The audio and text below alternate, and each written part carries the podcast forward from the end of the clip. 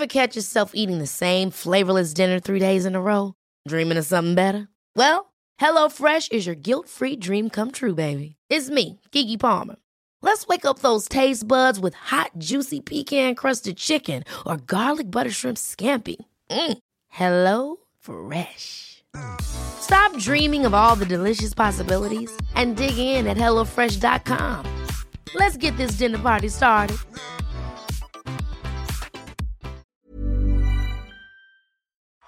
Herzlich willkommen bei Nix für Jungs.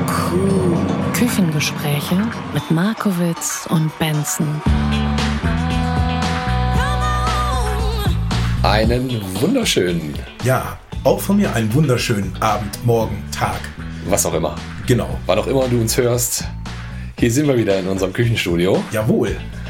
Und äh, sag mal, worum geht's denn heute, Benson? Um dir diese, ich sag's mal, fast schon traditionelle Frage zu beantworten. Es geht heute um Ikonen unserer Jugend. Ikonen unserer Jugend. Was fällt dir denn sofort bei Ikonen unserer Jugend ein?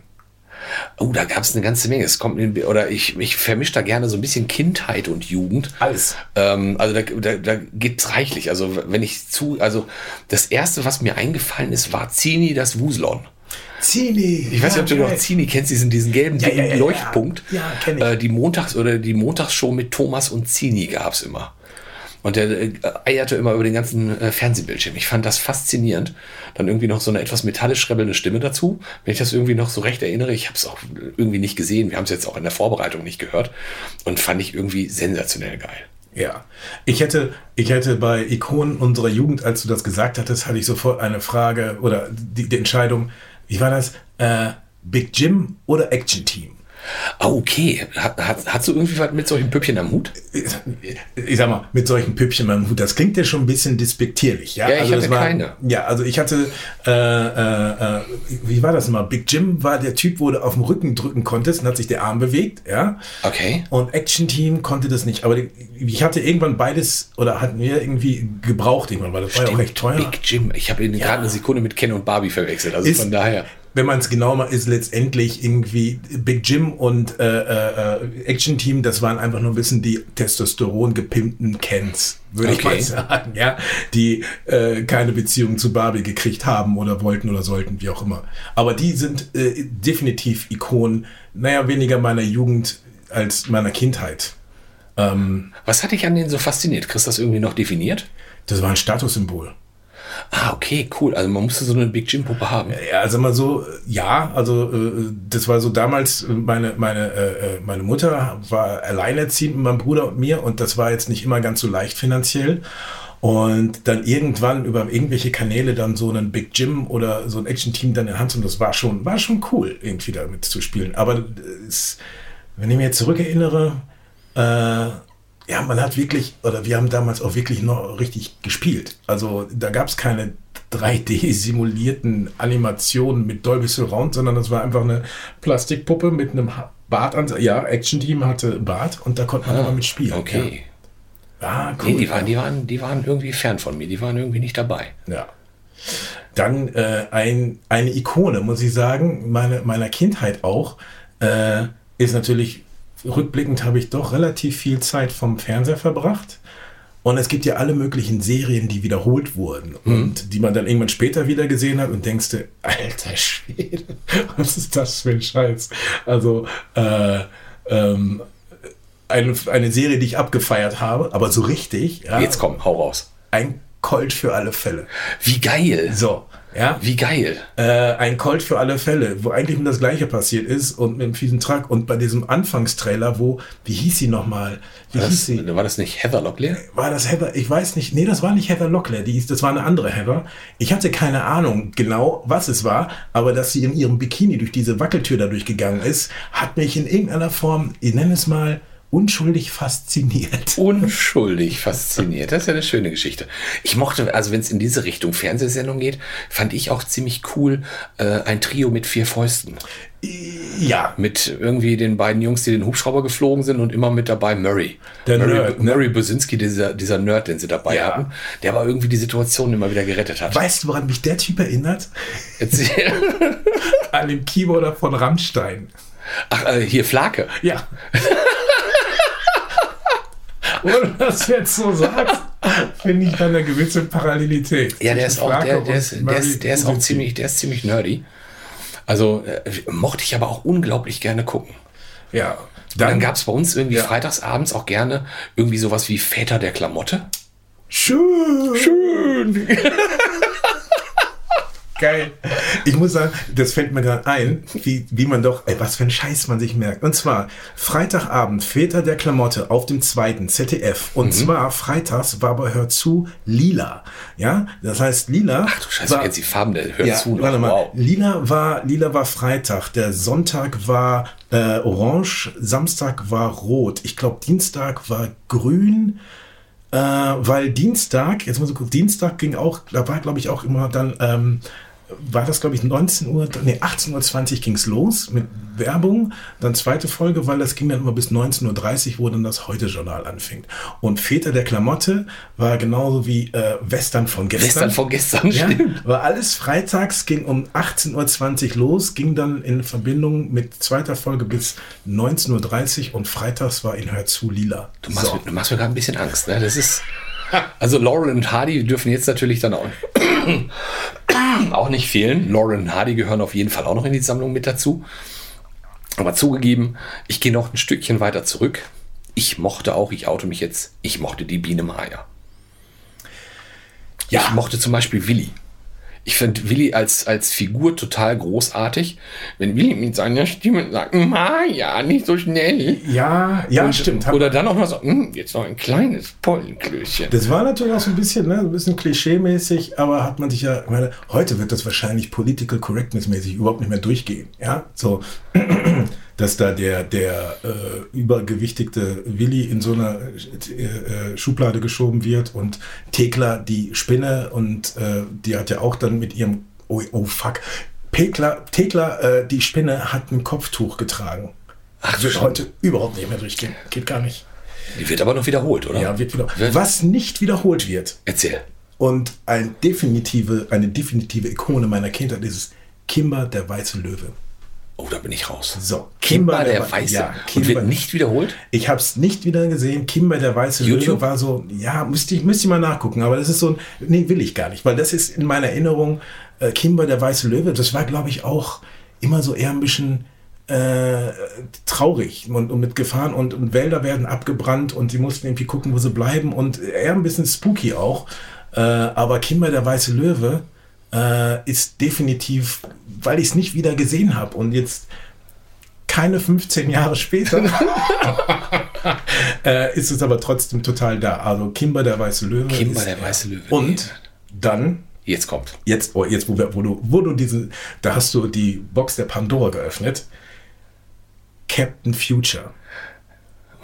So, und zu Captain Future, oh, das muss ich mir mal raussuchen, gibt es einen Soundtrack, der Captain Future Soundtrack. Der wurden immer Songs abgespielt, wenn die äh, in eine neue, in ein eine neue Universum eingetreten sind oder wenn sie attackiert wurden und so. Und da gibt es einen Soundtrack, Captain Future Soundtrack, den kann ich jetzt allen Zuhörerinnen und Zuhörern mal ans Herz legen, weil der ist, muss irgendwo so in, in, den, in den 70ern oder Anfang der 80er Muss eingespielt 80er worden. gewesen sein, oder? Der ist mega. Das ist wirklich, der ist funky teilweise. Richtig geil. Richtig geiler Soundtrack. Lass mal gucken, ob wir den finden, dann teilen wir den mal Ja. auf unserer Facebook-Seite. Mega. Ich finde Ähm, den mega. Und gehen mal dazu und gucken mal, wie die Menschen darauf reagieren. Also, Ja. dann gab es ja irgendwie früher auch immer zwei Lager gefühlt mit, mit Sesamstraße und Hallo Spencer. Ich war definitiv, wenn, war ich definitiv äh, äh, Sesamstraße. Ich habe Hallo Spencer zwar gesehen, aber ich überhaupt keine Verträge. Nee, habe auch wenig Verbindung dazu. Ähm, ich kenne irgendwie so ein paar Charaktere, aber die, die bedeuten mir nicht so viel. Es gibt natürlich einen, den ich aus der Sesamstraße massiv hervorheben möchte. Das kann eigentlich nur einen geben. Grobi. Grobi. Ich finde Grobi so unfassbar gut. Den gab es auch als Super Grobi. Dass er dann auch noch so im Superheldenkostüm, also mit Umhang unterwegs gewesen ist. Aber Grobis Erklärvideos. Also für mich ist eins der absoluten Kultvideos, wie Grobi in dieser Western, äh, in dieser Western Saloon Tür unterwegs ist. Drunter, drüber, mit durch. herum, herum, herum, herum, Ah, okay. drüber, drunter und durch. Fand ich absolut großartig. Fand ich einen Riesenknaller. Und dann gab es auch noch so ein Filmchen, den, äh, den, den schaue ich jetzt manchmal noch. So finde ich einfach geil gemacht. Ähm, wenn Grobi und noch ein anderes Monster unterwegs sind und ein kleines Monster sagt, wir sind hier, also Grobi sagt zu einem kleinen Monster, wir sind jetzt hier und Lulatsch ist da. Dann sagt das kleine Monster zu Grobi, ich möchte jetzt aber auch mal da sein. Ja, dann geht das kleine Monster los, rüber zu Lulatsch und dann sagt Lulatsch, ja, wir sind jetzt hier und Grobi ist da. Ja, doch, ja, äh, doch erinnere ich mich dran. Ja. Fand ich total großartig, der Unterschied zwischen hier und da. Und ähm, dass man nie da sein kann, wenn man gerade hier ist. Fand ich unfassbar schön. Das ist ja fast schon philosophisch. Das ist fast schon philosophisch, ja. Also ich schon in frühen Tagen so mit so nachdenklichen Themen angefangen. Was war denn dein erster Kinofilm? Oh, mein erster Kinofilm. ich weiß nicht, also der erste Kinofilm war aus meiner, aus meiner damaligen Sicht ein absoluter Horrorschocker. Ja. Äh, und zwar von Walt Disney Schneewittchen. Schneewittchen. Ja. Äh, Schneewittchen mit den sieben Zwergen und ähm, ich weiß es nicht genau, man, ich musste mir danach in späteren Jahren nachsagen lassen, dass ich eine Zeit lang es vermieden habe, äh, dass meine Zehen hinten unter der Bettdecke rausgucken oder irgendwo, weil ich Angst hatte, dass die Hexe da mich dann die, da, da reinkommt. Also die Hexe bei Schneewittchen hat doch einen bleibenden Eindruck hinterlassen. Deswegen, ich weiß nicht, ob es der erste Film war, aber daran kann ich mich auf jeden Fall erinnern, dass Schneewittchen, äh, Walt Disney-Fassung damals, äh, doch mein erster Film gewesen ist und der hat schon, der war schon echt knallhart. Ich glaube, es war bei mir Bernhard und Bianca, die Mäusepolizei. Wie geil. Das war, ich mochte das auch damals mit Albatros Airlines, wo die in dieser Sardinendose auf dem Rücken von dem Albatros gesessen haben. Habt ihr auch, hast du auch diesen Vorfilm gezeigt, haben sie diesen, diesen, diesen Tiervorfilm gezeigt, wie sie gezeigt haben, wie diese Albatrosse in Wirklichkeit landen? Als Vorfilm von, von, von Walt Disney? Von Ich möchte Film? sagen, dass das so grobe 46 Jahre her ist. Meine Erinnerung ist dafür echt ein bisschen getrübt. Also an den Vorfilm kann ich mich nicht erinnern. Ich glaube, ich fand das sehr auf, äh, aufregend. Ich weiß auch nicht, wie das Kino hieß. Das ist ungefähr da, wo jetzt die Neue Westfälische in Bielefeld ist. Ich weiß nicht, ob das sogar Palast war. Also äh, auf jeden Fall, da gab es früher ein Kino, da wo jetzt der WMF-Laden ist und die, die NW. Äh, da gab es früher ein Kino und ähm, das war mein erster Kinobesuch gefühlt. Und dann gehst du ja sozusagen erstmal so auch so Das ist Astoria. das Astoria war vorne, wo, die, wo der Bücherladen, wo Thalia ist. Stimmt, genau, ja, ja. Ich ja. glaube, es hieß Palast, Palast, wenn, mich, ja. wenn mich nicht alles täuscht. Ich fand das total großartig. Ich glaube, ich war auch total beeindruckt von so einem, von so einem Kinosaal, weil man läuft ja doch irgendwie gefühlt ein bisschen in sowas Dunkles hinein. Fand ich total spannend, aber das war, Bernhard und Bianca waren natürlich der echte Reißer. Da war Kino natürlich auch, ne? so, äh, wo mir das so einfällt. Auch Ikonen der Jugend waren natürlich äh, im Kino James Bond gucken. Also gab natürlich die unterschiedlichen, da kann man jetzt drüber streiten, ist es jetzt irgendwie äh, Roger Moore oder wer auch immer. Sean Ich- Connery Sean oder- Connery. ja, ja, ja. Ich war aber letztendlich zu meiner Zeit, damals war einfach der äh, damals amtierende James Bond, war halt der im Kino war halt Roger Moore. Ja, war auch äh, großartig. Vor allen Dingen hat man sich ja schon, bevor man ins Kino gegangen ist, seine Ikonen äh, in diesen, da, wurden- da gab es ja noch keine Trailer auf YouTube, sondern wurden vorne in dieser Auslage wurden ja Bilder mit Szenen aus dem Film Richtig. reingehängt, wo man schon mal ein bisschen eine Ahnung kriegen konnte, wie toll dieser Film wird, weil ja diese Bilder schon da äh, äh, ausgehängt waren. Ich fand das auch total genial. Früher, du hast eben das Astoria angesprochen. Die hatten früher immer riesengroße Plakatwände über dem Kinoeingang. Also überdimensional groß. Und zum Beispiel bei King Kong oder dem Weißen Hai standen sogar noch Figuren auf dem Vordach oben drauf. Also das, da sind wir natürlich jetzt meilenweit von entfernt. Aber das fand ich total großartig. Ich fand, das war irgendwie Kino noch in absoluter purer Reinkultur. Die Kinos sind ja alle gar nicht mehr da, die wir früher hatten. Ja, das stimmt, das stimmt. Das, da, äh, da sind sicherlich auch Ikonen deswegen verschwunden, weil, äh, ich sag mal so, dieses, dieses große Theater als Kino äh, gar nicht mehr stattfindet. Also wir haben zwar auch, wann bin ich, klar, es gibt jetzt irgendwie Cinemax oder Cinestar und so, aber da hast du ja, wenn du dann vorne dran guckst, da sind ja äh, keine Ahnung, wie viele Filme, die dann angezeigt werden, weil du natürlich auch 15 oder keine Ahnung, wie viel Seele hast. Und da gab es einen großen Saal und da gab es den einen Film und dann wurde oben da diese King Kong-Figur irgendwie draufgestellt, weil der Film lief nun mal gerade in dem Kino. Und wenn du einen anderen Film sehen wolltest mit einem, einer anderen Ikone deiner Jugend, musst du halt in ein anderes Kino gehen. Also die Frage, dass man die Zeitung aufschlägt und guckt, in welchem Kino läuft denn Film bla bla bla. Wobei es gab dieses eine Vierer-Kino, ich fand das auch toll, aber irgendwann war es natürlich auch dicht. Äh, da gab es äh, Scala, Studio, Lux 1, Lux 2. Da gab es vier Kinos in einem Bau. Stimmt. Das war damals schon seiner Zeit massiv voraus, fand ich auch total geil. Und dann gab es auch drüben die Gloria und Gloriette, auch mit zwei Kinos, aber ansonsten war das natürlich immer ein Saal. Punkt. Das stimmt. Das stimmt. Das fand ich schon sehr, sehr abgefahren.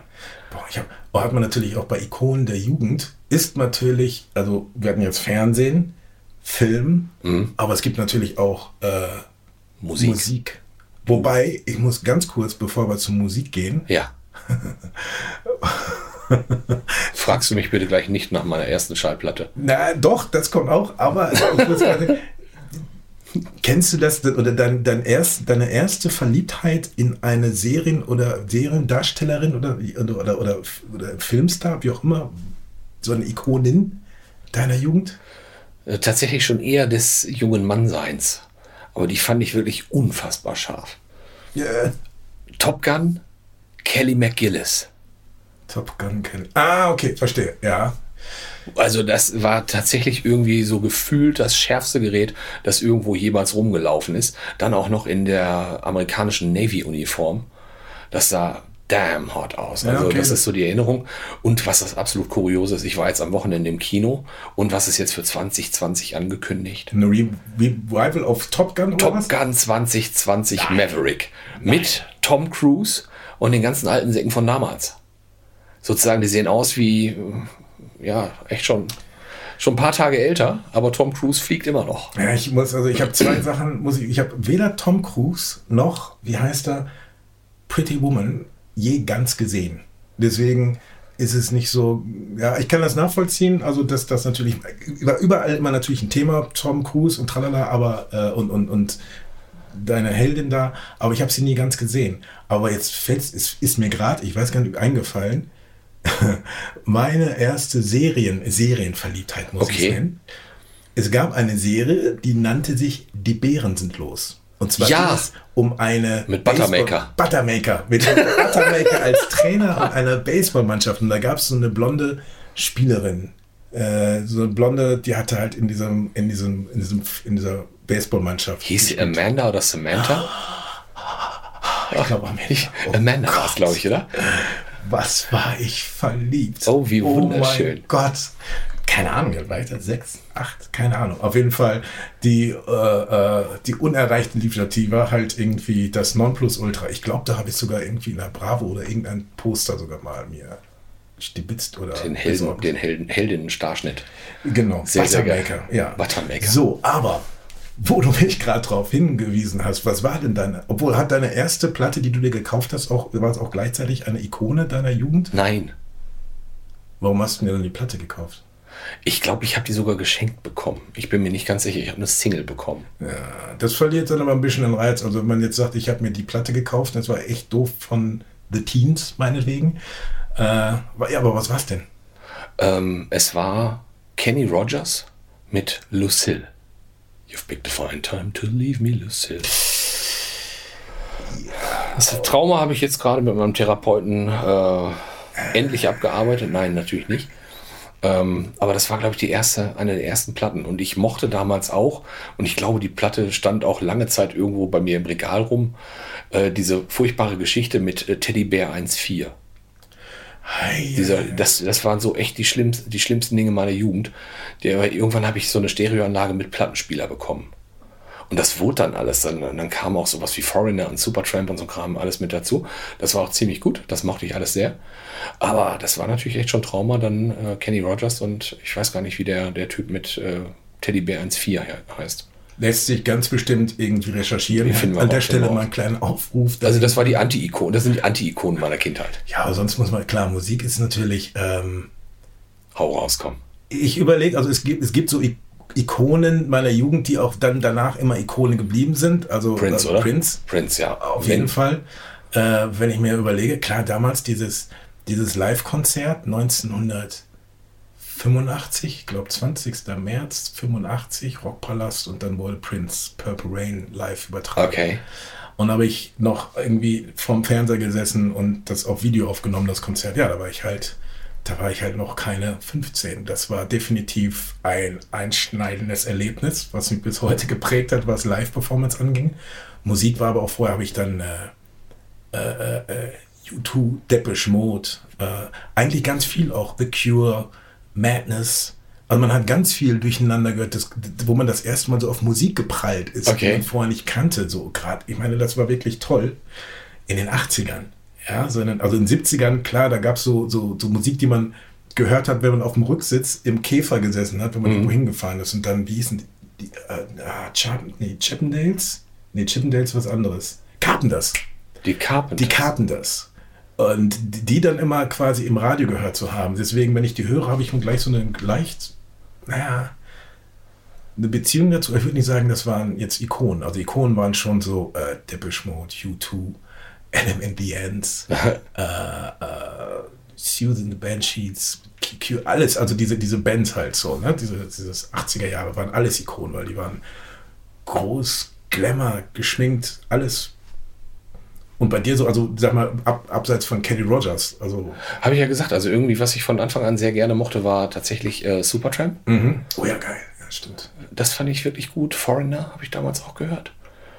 Ähm, tatsächlich ähm, merke ich gerade auch im Gespräch mit dir, ich habe Musik immer sozusagen um mich herum, aber nie so in Richtung Kultstatus. Ich habe auch sehr, sehr spät angefangen, Konzerte zu besuchen, den ich damals cool fand, aber da war ich schon ähm, so zumindest irgendwie Anfang, Mitte 20. Ich mochte immer Heinz-Rudolf Kunze. Ich mochte dessen Live-Konzerte unglaublich gerne, habe ich sogar mehrere von gesehen. In Hamburg, in Bielefeld Gott wer weiß wo alles. Ähm, das fand ich sehr cool. Ähm, aber ansonsten ist Musik sozusagen irgendwie immer ein ständiger Begleiter ohne so richtigen Fokus drauf. Ja, okay, das stimmt. Mittlerweile gibt es eine Bielefelder Band, die ich ganz gerne höre. Die heißen Soul Inside, vielleicht kennst du die auch. Ja, aber von gehört, aber die kann man nur. Die kann man nur, also die machen halt nichts eigenes, aber Nee. ist, ist halt so. Ähm, dennoch unfassbar geile Truppe. Aber wo du gerade bei, bei, bei Live-Konzerten bist, jetzt fällt es mir ein, mein erstes Live-Konzert, und es ist definitiv eine Ikone gewesen und ist ja heute noch, äh, war im zarten Alter von acht Jahren, habe ich mein erstes Live-Konzert Wow. gesehen, in der Dortmunder Westfalenhalle. Bist verrückt.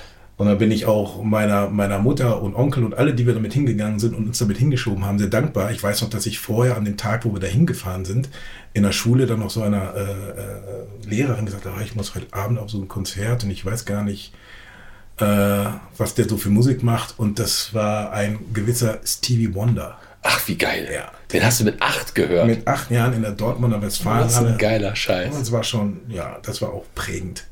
Cool. Und das sind natürlich so Sachen, wo ihr denkst, ja, das sind so äh, Erlebnisse, Ikonen unserer oder meiner Jugend, wo ich denke, ja, äh, sch- schön, dass man das in der Intensität halt erleben durfte. Ist halt die Frage, ich frage mich manchmal, wenn, äh, äh, wenn man jetzt quasi diese Frage in, sag ich mal, 20, 30 Jahren Jugendlichen von heute stellt. Nach Ja, den Ikonen spannende ihrer Frage. Jugend und die sagen, ja, das ist jetzt Drake oder keine Ahnung, wie die alle heißen, ich bin schon zu alt, fuck. und, und denkt, naja gut, aber die Musik, die wir damals gehört haben, das war doch richtig der heiße Scheiß, da war noch jemand drin. Ne? Und die sagen, nee, ich habe hier diesen Trap-Song, den ich total und geil finde, äh, was so die, die Ikonen der Jugend sind, die heute entstehen. Wobei da habe ich ja irgendwie noch das Gefühl, dass viele von den alten Dingern, die wir jetzt auch noch hören, irgendwie äh, deutlich mehr Kultstatus erreicht haben und viele, die so in der Zwischenzeit, ich sag mal so auch in den letzten zehn Jahren, die waren vielleicht irgendwie mal für einen Hit ziemlich geil, aber haben dann irgendwie den Kultstatus relativ schnell irgendwie äh, erst gar nicht erreicht und waren dann auch schon wieder in der Versenkung verschwunden. Aber wenn du so an so alte Dinger denkst, ähm, nimm jetzt Peter Gabriel, nimm Sting, ähm, also da, da ist ja jede Menge. Also wenn du so in diese Richtung guckst, die haben immer noch. Das stimmt. Also, wenn man so überlegt, auch, auch eine Madonna, die immer noch da ist. Michael Jackson ist tot, wird immer noch gehört, was das Zeug hält. Also da sind ja irgendwie, die haben sich ja über 30, 40 Jahre gehalten. Und bei vielen, die jetzt so in den letzten 20 Jahren gekommen sind, habe ich das Gefühl, die haben keine 10 überlebt. Das stimmt. Also insofern äh, bin ich auch froh, dass wir unsere Ikonen der Jugend halt haben, hatten, haben. Und äh, würde mich äh, aber mal sehr interessieren, welche Ikonen ihr da draußen Ja. habt. Schreibt uns doch mal bei Facebook oder Instagram, was eure Ikonen eurer Jugend waren. poste doch gerne Bilder davon oder was auch immer, ähm, weil sozusagen geht mal in all die Bereiche. Was wir jetzt gar nicht angesprochen haben, ist irgendwie Literatur, Bücher.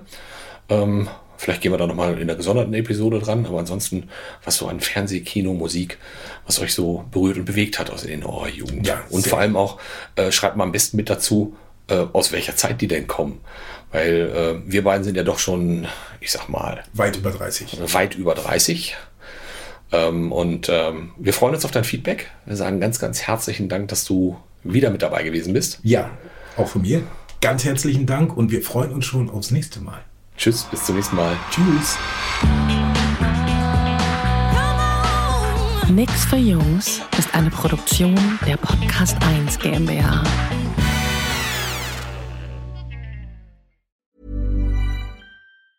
Ever catch yourself eating the same flavorless dinner three days in a row? Dreaming of something better? Well, HelloFresh is your guilt free dream come true, baby. It's me, Gigi Palmer. Let's wake up those taste buds with hot, juicy pecan crusted chicken or garlic butter shrimp scampi. Mm. Hello Fresh. Stop dreaming of all the delicious possibilities and dig in at HelloFresh.com. Let's get this dinner party started. Hey, it's Paige DeSorbo from Giggly Squad. High quality fashion without the price tag. Say hello to Quince. I'm snagging high-end essentials like cozy cashmere sweaters, sleek leather jackets, fine jewelry, and so much more. With Quince being 50 to 80% less than similar brands. And they partner with factories that prioritize safe, ethical, and responsible manufacturing. I love that. Luxury quality within reach. Go to quince.com slash style to get free shipping and 365 day returns on your next order. Quince.com slash style.